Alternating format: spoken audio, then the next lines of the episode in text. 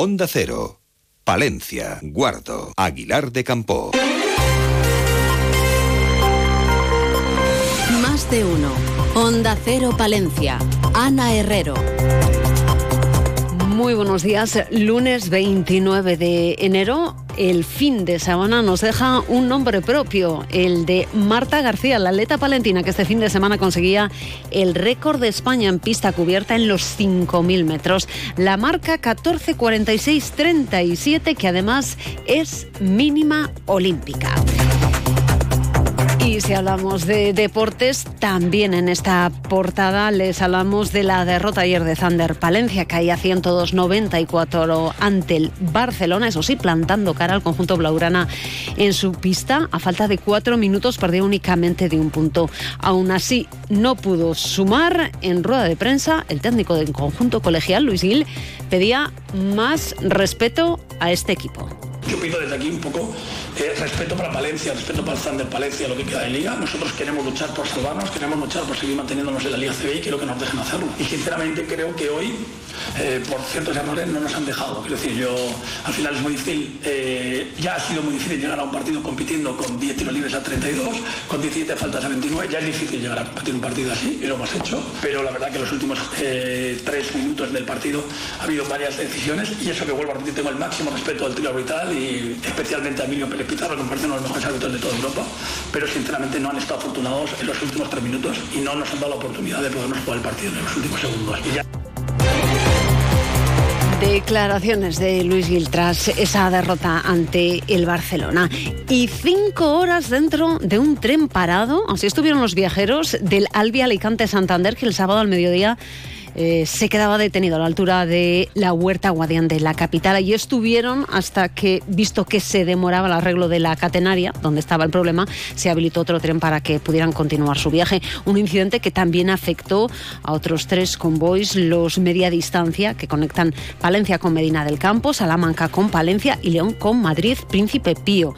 Para esto, Renfe habilitó el traslado en autobuses y taxis. En estos momentos rondamos los 3 grados de temperatura aquí en la capital palentina. Desde la Agencia Estatal de Meteorología nos cuentan también en este comienzo del repaso las noticias del día en Palencia cómo va a ser a lo largo de la jornada en nuestra provincia.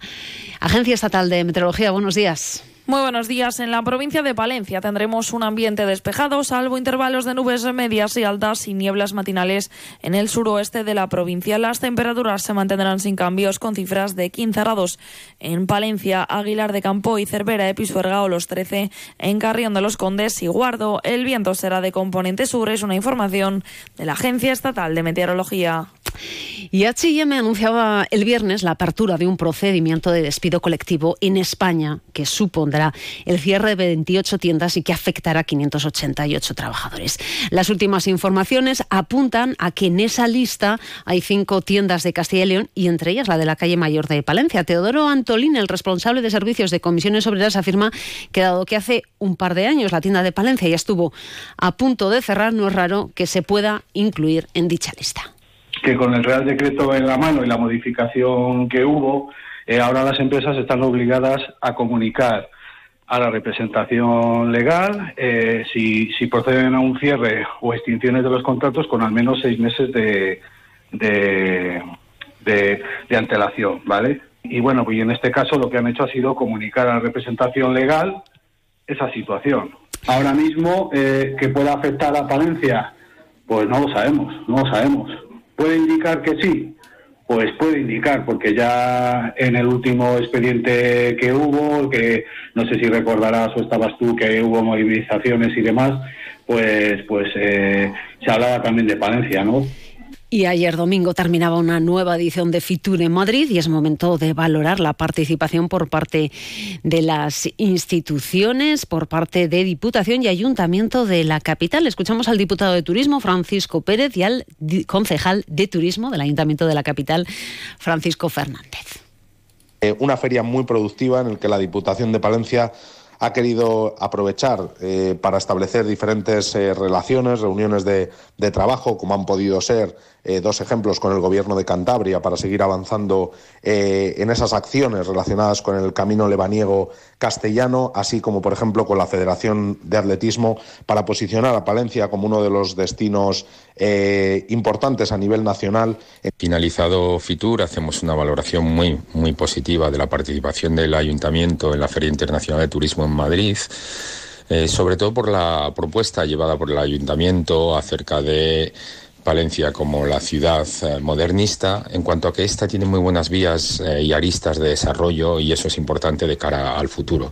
También valoramos positivamente pues, el poder compartir ideas en, el epicentro mundial del turismo en ese momento, allí en Madrid, como decía, y, principalmente la parte profesional que creemos que es la que aporta realmente frutos de trabajo en el futuro en cuanto a encuentros. Y además les contamos que el escaparate de la tienda de Callao y de las nueve tiendas Ernac en Madrid han promocionando estos días de Fitur Palencia. Ha sido a través de un spot de una duración de 20 segundos que promociona la provincia de Palencia con las palabras perderte patrimonio y planazo, apoyando esa campaña de Palencia Compey con las imágenes de la montaña palentina, la Villa Romana de la Olmeda, el Cristo del Otero o San Pedro Cultural.